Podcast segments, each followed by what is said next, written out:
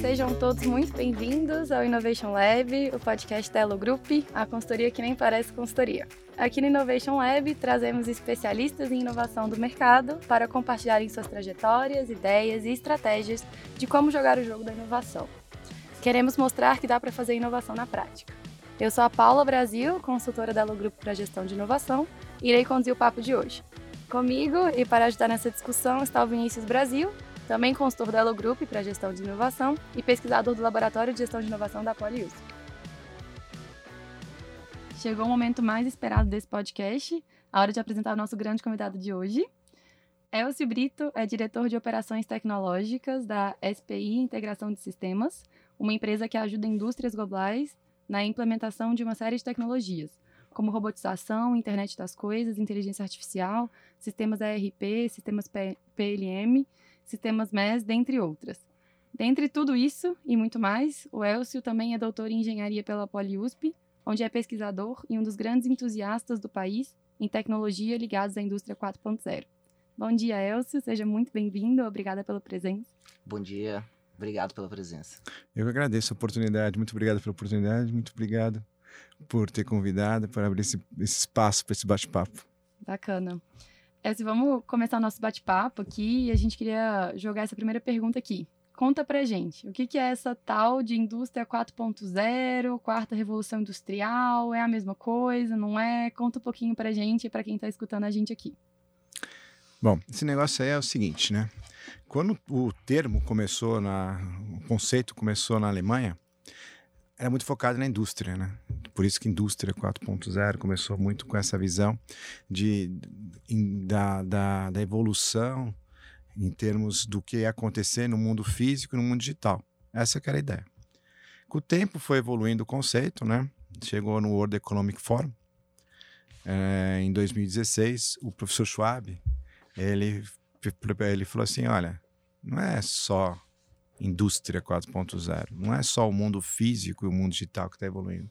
Nós também temos uma, nós temos uma grande evolução também no mundo biológico. The fourth industrial revolution will impact our lives completely. It will not only change how we communicate, how we produce, how we consume, it will change actually us, our own identity. Nós temos engenharia genética, está aí, e a hora que você vê essa transformação que está acontecendo no mundo físico, no mundo biológico, no mundo digital, você vê que o limite que você tinha até o momento entre foi para o espaço, esses mundos estão se, se fundindo, né? E a hora que você que um limite vai para o espaço devido a uma tecnologia, você acaba levando não apenas a mudança da indústria, mas uma mudança da sociedade como um todo. Uhum. Aí veio os japoneses e falou: não, tanto é que essa indústria 4.0, toda essa quarta revolução industrial, na verdade não só a indústria, mas essa quarta revolução industrial, vai levar à sociedade 5.0. Né? Uhum. então, daí, porque a gente tinha uma sociedade antes das revoluções industriais, e agora com essas vamos acabar tendo uma sociedade 5.0. De fato, o que a gente está falando é de uma mudança da sociedade. A gente fica analisando essa mudança da sociedade, dá uma preocupação, né? Até que ponto que ela vai, se ela vai chegar a mudar, que é a preocupação do seu Schwab, na essência do que é ser o ser humano. Uhum. Mais do que as, né? Quando a gente pega, tem um livro legal agora do do Jamie Metzel, bem bacana, que, que é Hackeando Darwin. Então, é, bem bacana. então, ele, uma das coisas que ele, discute, que ele discute muito é essa corrida tecnológica que a gente está uhum. vendo nessa questão da edição genética que a, a gente até hoje a gente evoluía geneticamente segui, seguindo a natureza. Uhum. E agora a gente está começando a intervir com isso. Você viu os chineses, teve os nenéns chineses, né?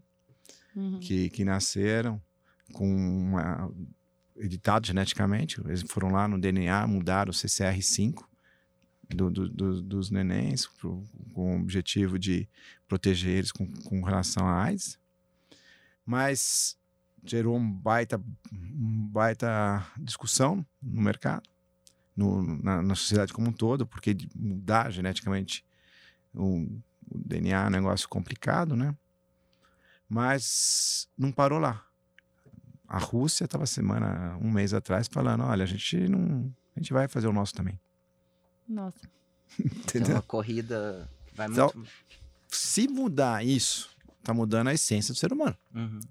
Se você pensa assim, ah, onde mais que ele, que, que ele se preocupa com a mudança? Se preocupa também com a mudança de que até hoje ah, o ser mais inteligente na face da Terra era a gente. Uhum. Será até Pode quando não vai? ser mais, né? Até quando vai, né? Exato. A gente tem aí, a gente sabe, quando a gente. Quando você começa a analisar né, toda a parte do desenvolvimento da, da, da inteligência artificial, desenvolvimento que a gente está tendo, a gente, os sustos vêm diariamente, né? Uhum. A gente viu um, quando a gente o ano o ano retrasado, né? O ano passado quando a gente publicou, a gente publicou um livro lá na, na Poli, que foi feito em, em parceria com a Poli, Mauá, FEI, USP, vários especialistas do mercado, que foi Quarta Revolução Industrial, um olhar para o Brasil, né? Na época, quando a gente começou a fazer o livro, foi em 2017. A gente estava animado com aquela que- questão lá do Summit, Uhum. o supercomputador da IBM Uhum. o computador ele processa 200 quadrilhões de informações por segundo. Né? Impressionante. É impressionante, né? Uhum. É um campo de futebol, né? Maravilhoso, né? Que coisa bacana. Você fala, puxa vida, que potência. Quando você pensa que muito do que você entende de- em termos de, de machine learning, tentativa de erro, né? Você ter um computador dedicado com essa velocidade para fazer Capaz de tentativa errar e erro. muito e aprender mais. Olha onde que É. isso aí vai levar a gente. Olha que perigo, é, realmente é um, né? é um mundo a. Passou conhecer. mês, mês passado também, a gente viu o quê? A gente viu uma formulação que- matemática proposta pela Google que nesse computador levaria 10 mil anos Uhum. Para ser O processado. computador quântico. Então, no Summit leva 10 mil, levaria 10 mil anos. No Quântico levou quanto? Não sei. 200 segundos. Nossa. Então, a- essa, essa evolução que a gente está vendo, É uma evolução exponencial, né? exponencial. O que está na base dela? Os dados. Uhum. Como é que esses dados são transmitidos? Até hoje, a gente tem uma transmissão ainda, quando a gente pensa, por exemplo, que um carro vai ensinar um outro carro, um Uhum. carro autônomo ensinar outro carro, você tem um problema que você tem o 4G, você está transmitindo pelo canudinho. Uhum. Daqui a pouco você vai estar transmitindo isso daí pelo, pela abdutora, por- Uhum. com 5G. Então, a informação vai fluir muito mais rápido. Se a informa- informação flui mai- mais rápido, a capacidade de tentativa e erro é muito mais rápida. Será que a gente vai ter, de repente, uma superinteligência? Não estamos falando ainda da, da singularidade, estamos falando de superinteligência. Uhum. E aí, com essa superinteligência, como é que a gente fica? Né? É um Então, mundo, um mundo novo. aí é a questão de mudar na essência. Sim. Não. Mas independente de mudar da essência, se você voltar um pouco para trás, em 2016, quando teve o World Economic Forum, propôs essa história da, de, do tema da quarta revolução industrial, com essa mudança, analisando esses três mundos, simultane- a, a mudança tecnológica nesses três mundos simultaneamente, você já tem um baita desafio para qualquer empresa que está por aí. Legal. Com se adaptar. E, e do ponto de vista tecnológico, de fato, a gente sabe, sei lá, a primeira eh, revolução industrial, a gente tinha o carvão, os teares, certo? Hum. A segunda, energia elétrica, depois a terceira veio eletrônica, petróleo, enfim. De quais tecnologias a gente está falando nessa quarta revolução? Assim, quais são esses grandes pilares tecnológicos que, que vão suportar esse- toda essa revolução e essa mudança que você está trazendo pra gente? as tecnologias elas vão se transformando muito rapidamente, Uhum. né?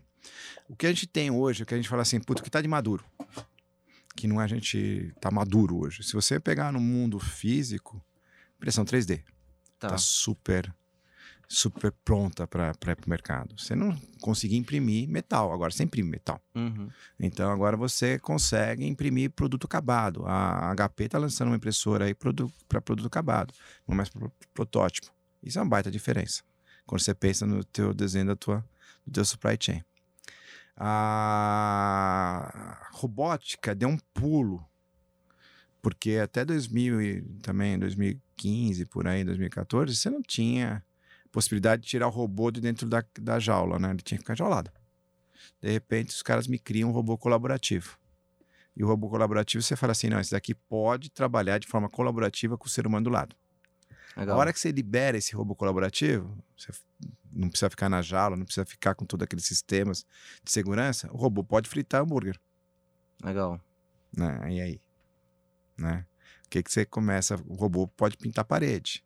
O robô pode limpar a fachada. O robô pode cuidar do banheiro. O robô pode ir na agricultura colher fruta. O robô. Esse robô não sa- Esse braço robotizado era impossível, não era móvel. Uhum. Agora Tá. ele é móvel. Então aí você tem as questões da bateria, que também permite autonomia. Então você junta né, a questão, olha, eu tenho uma questão aqui que é impressão 3D. Olha, tenho a questão da robótica. Olha, tenho a questão da bateria. Só no mundo físico, e ainda você joga lá mais um pouquinho ainda de drones. Opa, já aumentou mais ainda a tua, tua possibilidade. Então entrega, você está entregando medicamento aqui na Uhum. Paulista. Né? Tudo isso, a, a UPS ganhou liberação para começar a entregar lá nos Estados Unidos. Não é mais protótipo. Aí, então você tem essas tecnologias. Mundo físico. Está pronto. Está tá muito evoluído a questão da bateria. Uhum. Legal. Está muito evoluída a questão dos robôs colaborativos. Está muito evoluído essa questão é, dos- do- dos drones. A gente tá, tá com isso muito pronto, né? Aí você anda um pouquinho mais. Você vai lá para o mundo digital. A gente já tem muito machine learning, tá tudo quanto é lugar Legal. realidade aumentada, né? Toda a Uhum. parte de qualquer realidade aumentada, realidade mista, todas essas questões de, de- desse poder que você tem. A parte aí en- entre os dois, você tem a parte do IoT, da internet das coisas, né? A- até 2014, eh, a gente não tinha o IPv6. Tudo era IPv4. Então não tinha como eu chegar assim, não, vou pegar essa cadeira e vou colocar na internet. Esquece, não tem como. Não tinha como capacidade de de Uhum. Agora você endereça a, a tua cadeira na internet, ele vai falar, puta, você, você tá, comeu demais nesse almoço, deveria- não é final de ano, não exagera, você tá sentado torto, melhor sentar direito. Olha, aqui, é, quando você for embora, eu já sei meu home position, já vou voltar para lá. O Sanjay Sarma, ele tem um livro bem bacana, o cara do MIT, Legal. que é um dos, um dos criadores do, do, do, do, do termo, né? na verdade, dos criadores do termo da internet das coisas, que ele, que ele fala o seguinte, que você tem alguns estágios ligados à internet das coisas. Primeiro estágio Legal. é que você está simplesmente desconectado. Uhum. O segundo estágio é quando que você já começa a conseguir fazer uma colaboração. Terceiro estágio, quando você consegue recrutar. E o quarto estágio, você chega no nível de imersão. Você já não sabe mais os limites, Uhum. onde começa uma coisa e termina a outra. Ele dá um exemplo bacana que é do colchão. Então você está com a tua empresa, vendeu colchão até hoje.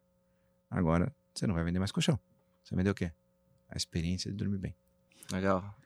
Uau, como é assim? Bom, primeiro, teu colchão agora ele vai ser inteligente, então ele vai estar sabendo que você está virando, que você virando demais na cama, que você está roncando, que você está com calor, que não está. E ele pode fazer parte de um sistema. Uhum. Então ele pode estar ligado com o teu ar condicionado. Então, em vez de a gente medir o- a temperatura ambiente, a gente pode saber como é que você está realmente a sua temperatura, se tá- você está Uhum. confortável ou não. E isso vai ser o sensor Hum. para o ar condicionado atualizar. É, e ele pode inclusive mandar dados pro seu médico sobre a sua postura, e seu sono e etc. Uma das coisas que ele pode fazer também é querer recrutar. Não só ele fazer parte do sistema, mas recrutar. Por exemplo, eu gosto de falar: imagina que você teve uma semana que você está muito mal, não dormiu legal. De repente, teve um dia que você pegou festa da firma, saiu, tomou todas, voltou para casa, está dormindo super bem, está tranquilo, né? E aí você. Só que você esqueceu, não manteve tua rotina e está lá dormindo. Vai acordar daqui Hum. sete horas da manhã, vai despertar teu relógio. Teu colchão pode ver assim, cara, ele não tem mais nada a fazer antes das 11. Vou deixar ele dormir mais um pouquinho. Legal. Recruta o celular e muda o celular. Incrível. É uma integração total de sistemas. Aí, e com essas, parâmetros. quando esses sistemas se integram, você chega na imersão. É isso que é a ideia dele. Uma coisa é você estar simplesmente conectado. Segunda coisa é você estar conectado dentro de um, Uhum.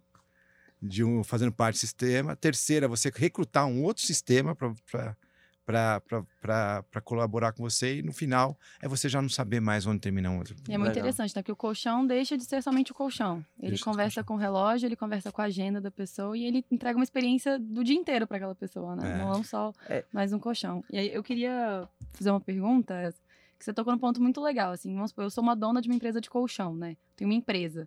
Como é que eu enxergo essa indústria 4.0 vindo, né, nesse movimento de mercado? E como é que eu, como uma empresa, vou reagir? Né? Eu sempre vendi colchão minha vida inteira, tenho um negócio tradicional há 60 anos. Como é que eu interpreto essa indústria 4.0 e como é que eu trabalho essa inovação dentro da minha empresa para me continuar aí competindo nesse, nesse novo contexto aí?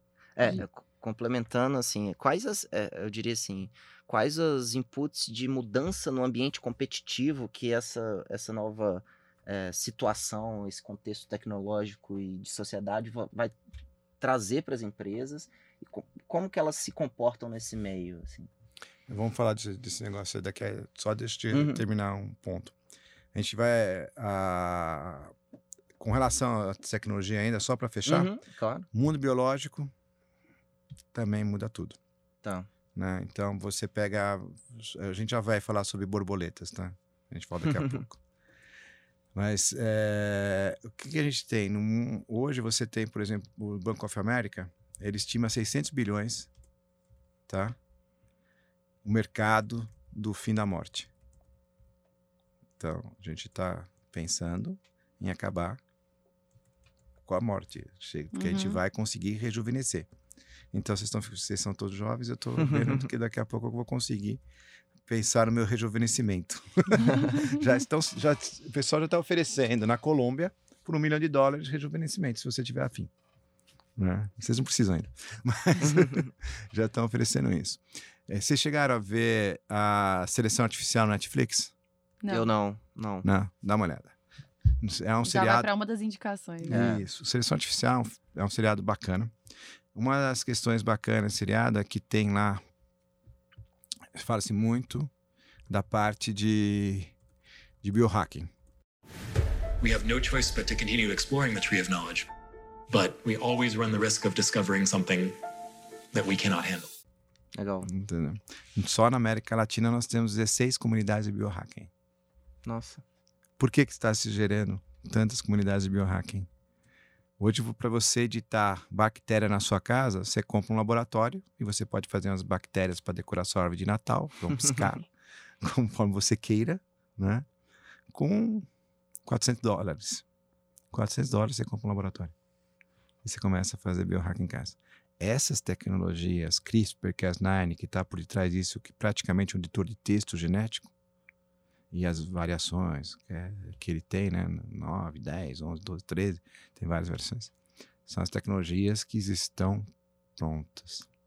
Nossa. Chega a dar medo, né? Pensar nisso tudo, assim. É, dá medo. E agora você na tua empresa, voltando para a tua pergunta, né? Você tem que procurar borboletas. Você já caçou borboletas? Uhum, já. O pessoal do MIT, o, o George Westerman, ele em 2014 ele publicou um livro que era Liderando a Transformação Digital. Acho que é o título assim.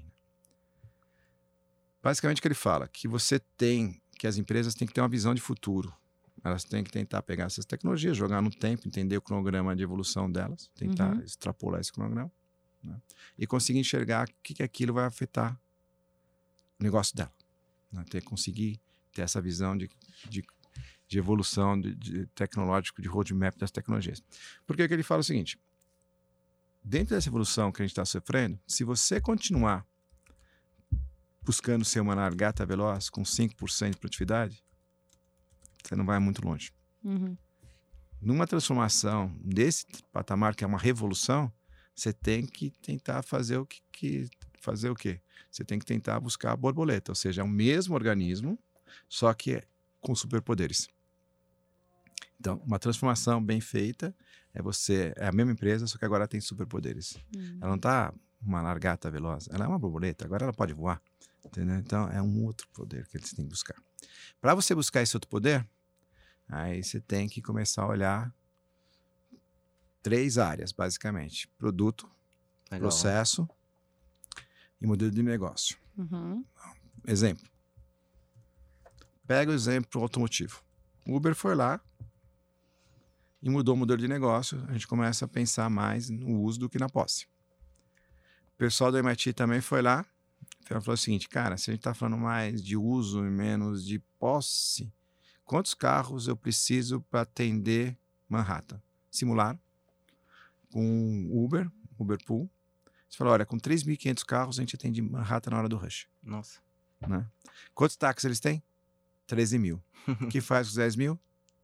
Né? Não precisa mais. Desse, desse, desse daí você tem uma mudança no modelo de de negócio. Quando você pensa nessa mudança de modelo de negócio e pensa que talvez o carro autônomo esteja aí num roadmap dos próximos anos, é, uma possibilidade real, aí você vai para o produto. Aí a Mercedes fala assim, cara, 3.500 carros eu preciso na hora do rush. Quando não é hora do rush, o que eu faço com 3.500 carros? O que é caro no carro? Powertrain. Uhum, motor. Motorização, tudo, tudo isso. Uhum. Né? Então vamos separar o carro em dois? Quando ele não está levando gente, ele está levando encomenda. Então tem um carro, um, um, carro conceito da Mercedes que é exatamente isso. Ele, ele separa a cabine e você pode usar o carro, uhum. o powertrain dele para levar pessoas ou para levar encomenda, depende do horário do dia que você estiver. Então, você já buscando uma mudança no teu produto, uma mudança de produto que está por aí. O pessoal da Toyota fala assim, tá, você está cuidando do carro. E a eficiência da produtividade da pessoa? Você melhorou, mas será que tem mais alguma coisa aí para a gente poder tirar disso? Daí o pessoal, eles, eles têm o e-pallet. E, é, acho que é e-pallet no carro da Toyota. Ela imagina o seguinte. E-pallet ou e-concept, não lembro direito. Ela imagina que cada carro é um carro. Minha filha adora isso, porque eu falo para ela que o carro, quando ela entrar no carro, vai ser único, customizado e vai ser o salão de beleza. Então, da casa até a festa, ela pode usar o carro para se maquiar. Tá As meninas gostam. Isso é ótimo. De... Isso é ótimo, né? É, é você tá ganhando tempo, ganhando tempo, né? Você tá olhando no espelhinho ali. É, então, já vai, com, já vai com o cara lá, Exato. já vai com, com, com, o estilista lá junto, né? Então, cada carro é um carro. Né? Cada carro, o carro é para uma é, dormitório, o carro é restaurante, o carro é isso. Mais que isso, eles acham o seguinte: tá, mas por que você precisa andar? Se você, dá, por exemplo, quer experimentar um tênis, a loja que vem até você. Esses carros da Waypallet aí da Toyota vão ter 100 rodando, atendendo os, os atletas olímpicos agora nas Olimpíadas em Nossa. Tóquio. Pra você ter ideia, a gente, a gente tem aí 1.400 testes rodando nesse momento nos Estados Unidos de, de veículos autônomos. 1.400 testes. Né? E se você pegar a Tesla, que é um dos pioneiros nisso, né? Tem a Tesla Google, uma tem 16, a Google, como tem só o carro dela de teste, tem 16 milhões de milhas rodadas. A Tesla, como cada carro já leva um computador embutido, tem alguns bilhões de quilômetros. Nossa. Então ela está com bastante dados prontos para serem usados. É, Só... e aí você consegue tirar, inclusive, inputs desses dados, né? Para onde a pessoa vai, o que ela faz, em que horário, o que, que eu posso gerar de negócio em volta disso. É. E daí vai o seguinte, tá, mas daí dá para produzir esse carro? Né? A gente tem lá mudança de negócio, nós temos lá produto, produto e o processo. O processo, daí você vai lá para o basicão, né? Cadê as máquinas? Pressão 3 é, máquinas totalmente é, flexíveis, que nem os robôs da Boston Dynamics pulando, as máquinas cada dia estão mais maravilhosas, né? Você vai lá para a parte de materiais, você tem impressão 3D. Você vai lá então você pode se dar ao luxo de fazer um carro customizado porque você não vai perder material. Uhum. Você imprime exatamente o que você precisa. Uhum. Você vai, puta, mas como é que eu monto um carro? Puta, realidade aumentada, você coloca o óculos, aprende na hora que você precisa, a Boeing já faz isso e várias outras. Então você tem a mão de obra sabe o que precisa fazer.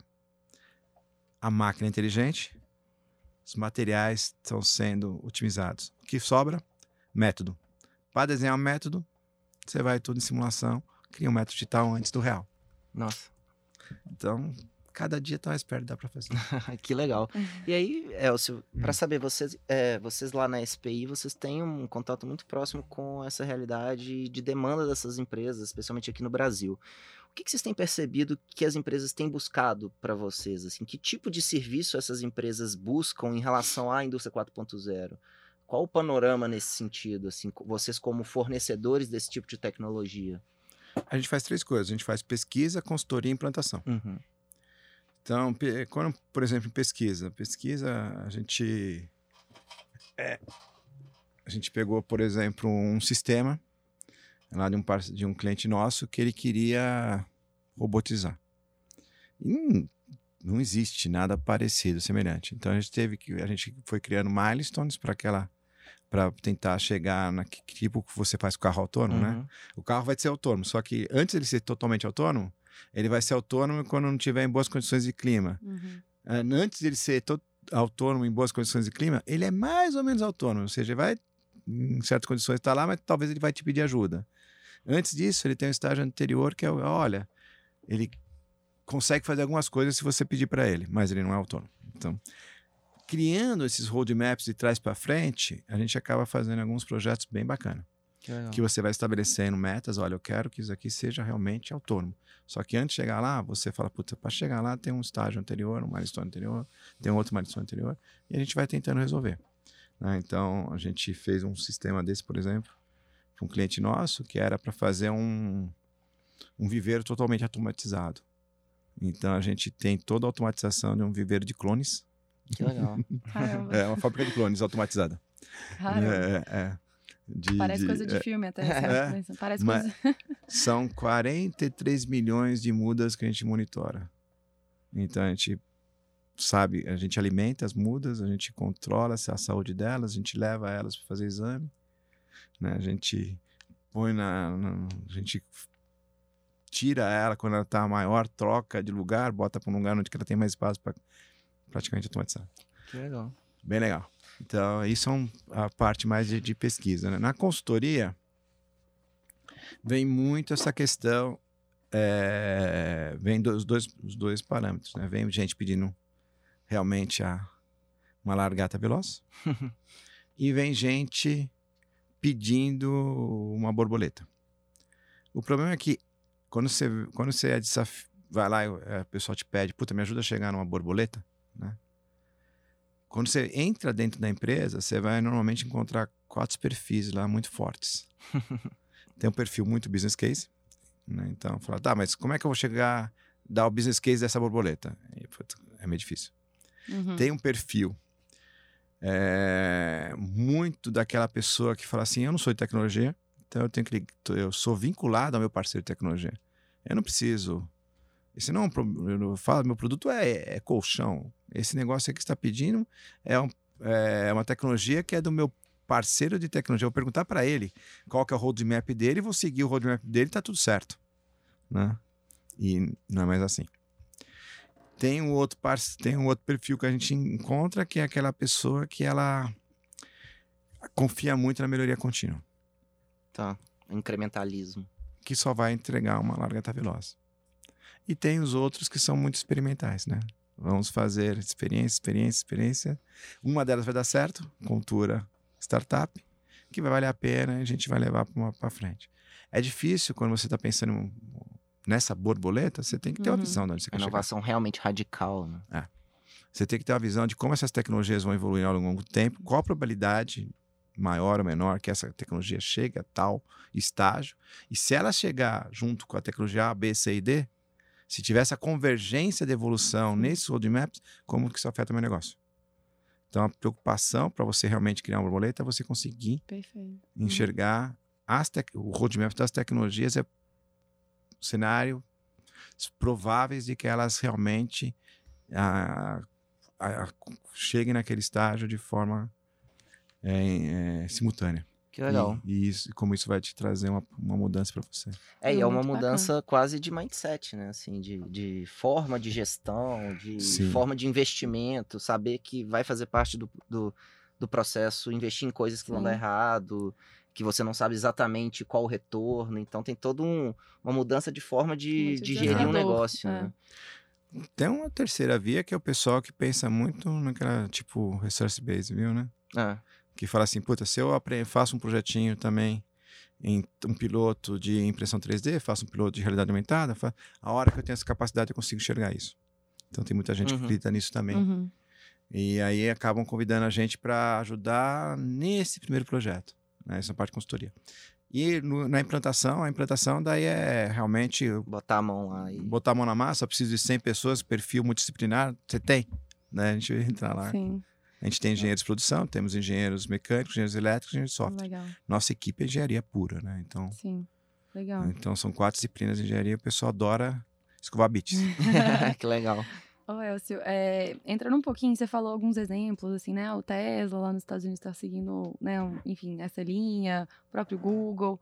E aí a gente tem muitas referências que são internacionais, né? Acho que olhando um pouco para dentro, assim, quando- como é que a gente enxerga o Brasil é, perante esse cenário, né? Como é que a gente está se posicionando nesse jogo? É, a gente está bem na foto, a gente está para frente, a gente está para trás. O cenário aqui ele é positivo. E eu acho que quando a gente fala de cenário também a gente tem que pensar é, na abertura do governo para lidar com né, políticas públicas que vão apoiar também esse tipo de inovação acontecendo. Como é que é a, a sua avaliação do nosso país nesse contexto aí de mudança da indústria 4.0, enfim, quarta evolução industrial? Veja, você tem aí uma, um problema aí que você tem que analisar, que a gente tem. é, Depende, do, de- é, depende do nível de governança que você tem. né? Você pega multi, várias multinacionais que você tem um negócio centralizado, vem de lá top-down, você vai e implementa. Ponto, acabou. Mas você tem multinacionais que são federadas. Então, se você quiser evoluir na tua, por exemplo, seu supply chain, você pode, porque aqui o mix é diferente. Uhum. Você não vai mexer em produto. Não mexa em produto, não toque. Mas aqui no supply chain você Uhum. pode mexer, né? Porque é teu, aí no teu país é diferente. Então, quando você tem uma multinacional que tem esse perfil, você tem uma liberdade grande para inovar aqui no Brasil. E tem dinheiro também. Quando a gente encontra, fora essas multinacionais, a gente encontra também outras multinacionais totalmente é, distribuído, que daí realmente te deixa você mexer em tudo. Tem algumas, não são muitas. A maioria entra nesse modelo mais federado do que no Uhum. modelos centralizado. Eu acho que é a maioria. E aí você também tem as nacionais. né? As nacionais que realmente decidem aqui, que vão lá, vão brigar lá fora, vão competir globalmente. Essas também têm, têm investido mais nesse tipo de tecnologia e estão avançando mais. né? As nacionais, elas têm um elas a gente percebe que faltam ela- elas têm uma certa eh, velocidade um pouco mais lenta não sei se é por causa de escala não sei se é por causa de das condições dessa, da crise não sei avaliar Uhum. por quê né mas quando você compara nível de investimento por exemplo de uma de uma, uma, uma empresa centralizada realmente que está lá brigando lá que já já sabe que Uhum. que, que, que o negócio de, daqui cinco anos não mesmo, com o nível de investimento aqui, você vê um baita gap. Aí você vê um baita gap. Uhum. Aí você vê um baita gap. O pessoal tá, tá atrasado.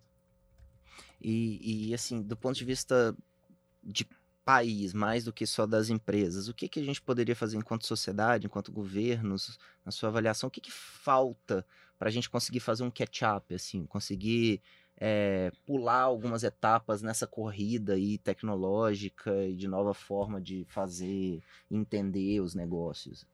Eu acho que começa pelo. É tipo o diagnóstico, né? De que o que, que Uhum. você. A gente não sabe o que não sabe. Esse é um problema. É, a gente não sabe nem por onde começar, né? Se você não sabe o que você não sabe, você tá lá tranquilo. Não sei- Uhum. nem sei que eu, tenho esse, que eu tenho esse problema. Então, primeiro, quando você sabe que, que Sabe Que que, você... você- não sabe, né? É, que você não sabe, você começa, você já pode começar a traçar um plano de ação. Então a gente fica parado muito no eu não sei que eu não sei e, fica, e quando não cai no outro estágio que eu eu acho que eu sei, mas na verdade eu não sei. Então esses dois estágios aqui Uhum. iniciais é, é complicado. Por exemplo, muita gente, é, tem muita gente que pega essa história da, da quarta evolução industrial e, e reduz o negócio e fala assim, ah, é mais uma modinha de Uhum. marketing. Então, o cara simplifica demais. e é, quando ele simplifica demais o problema, ele tá achando que sabe alguma coisa que não sabe. Sim. Né? Então, pra, eu acho que a gente, se a gente conseguisse resolver esses primeiros dois estágios aí de, de- Uhum. Gente, é problema mesmo. É, primeiro reconhecer que a gente tem que olhar para isso pra gente achar, talvez fazer benchmarks, né? É. Com certeza. E olhar para onde a gente pode ir. Acho que até retomando suas falas iniciais, né? Não é uma inovação da indústria, vai impactar todos os aspectos da vida, né? Vai impactar é uma nova revolução biológica, então isso vai chegar na sociedade pesado. Isso é um problema e a gente precisa falar disso, né? Não só na indústria, mas na vida, no ambiente da saúde, né? Isso tem que chegar, a gente tem que falar. Exato. É. É uma questão uma- não só econômica, né? Questão- É, tem um, saiu recentemente um, um artigo no Valor falando que a gente pode estar prestes a ver uma, o renascimento de uma cortina de ferro, Uhum. mas é uma cortina de ferro tecnológica, Uhum. em que vai isolar mais ainda os países que não têm acesso a essa tecnologia. Então a gente pode realmente virar aí um gueto no mundo. Uhum. Uhum. É nesse patamar que a gente está falando. Que lá fora, é, grandes centros, né? Por exemplo, quando você pega no. Tem uma pesquisa da, da Price que fala puta, que em, em Machine Learning a gente vai ter aí um mercado aí nos próximos anos perto de 15 trilhões. Desse mercado, 7 trilhões o chinês já falou: Esse é meu. O, o- resto aí, cara, sei lá, vocês se viram aí. Briguem aí. vem É. aí, né? Liga aí, né? É. Inclusive questões geopolíticas aí envolvidas, né? É São complicadíssimo, né? complicadíssimo o assunto, né? A gente tá vendo aí o 5G, que é uma Isso, batalha, Uma disputa entre países. uma disputa entre países enorme, né? E tanto vários monopólios estão indo para o Uhum. espaço. Uhum. Por exemplo, você antigamente, se eu quisesse transmitir dados, só tinha uma forma de transmitir. né? Agora, com 5G, você tem. Já com LTE 4G, você já pode criar sua própria rede. Você já no- privada, você não precisa mais Uhum. de, de depender da, da, da operadora, né? Então, esse cara sempre foi uma parte da equação, agora até quando que ele vai ser? Né? Quando você Perfeito. a parte, por exemplo, de energia, sempre foi uma parte da equação, a transmissão, a produção de energia, mas agora tem bateria. Se meu carro Uhum. tem painéis solares, então, sei lá, acho que eu que produzo, não sei se sou eu, se é ele. então, É uma questão muito Quem- mais. O bacana é que você cria um mundo de novas oportunidades, né? E novas possibilidades também envolvidas. então é nisso. oportunidades e armadilhas, né? Exato. Com certeza. Se você não tiver preparado, você vai cair na armadilha, você Hum. pode ter certeza. É, o Senai fez uma análise, é, fez uma- um estudo aí colocando que a gente tem que, entre requalificar e, e treinar, perto de 10 milhões até 2024. E aí, como é que a gente faz? O problema é muito maior do que parece, né? Bom, é, ô Elcio, a gente tá chegando ao fim, infelizmente. Acho que esse assunto dá pra gente explorar por uma série de avenidas aí diferentes. Dá pra ficar É, dias, né? Exato. eu acho que e por isso a gente vai conseguir que você volte para falar mais pra gente. Acho que o seu conhecimento é muito válido. E aí, para fechar, a gente sempre faz uma, uma pergunta, assim. Em uma frase, o que, que é inovação para você? Olha, inovação para mim é realmente você buscar as borboletas. Legal. É, a- acho que a, a analogia com as borboletas foi, foi bem esclarecedora. E aí, acho que, que vale, você citou diversas vezes aí nas suas falas várias referências, né, de livros, documentários e relatórios, etc. Eu acho que vale você repetir o nome do, do livro, do livro que você ajudou a escrever, que eu acho que pode ser uma boa referência inicial aí para o pessoal que quer se inteirar sobre indústria 4.0. É, Esse livro foi um livro bem bacana, né? Porque foi um Uhum. livro totalmente colaborativo. Então, é, o livro é Automação e Sociedade, Quarta Revolução Industrial, Um Olhar para o Brasil. Legal. Né? Fica E- aí a dica para quem quer saber mais do que, que a gente conversou hoje. Legal. Então é isso. Muito obrigado pela oportunidade. A gente que agradece a sua presença, Elcio. Espero que você possa voltar. Com certeza vai. E a gente fica por aqui, né, Paulo? Isso mesmo. Muito obrigada, Elcio. Foi um prazer enorme e muito bacana o bate-papo. Legal, obrigado a você. Até mais. Pessoal, chegamos ao fim do episódio de hoje. Esperamos que vocês tenham gostado. Não se esqueçam de compartilhar e nos acompanhar nas redes sociais: Facebook, LinkedIn Hello Group e no Instagram, o Jeito Hello Group. Muito obrigada e até o próximo episódio de Innovation Lab. Muito obrigado e até a próxima.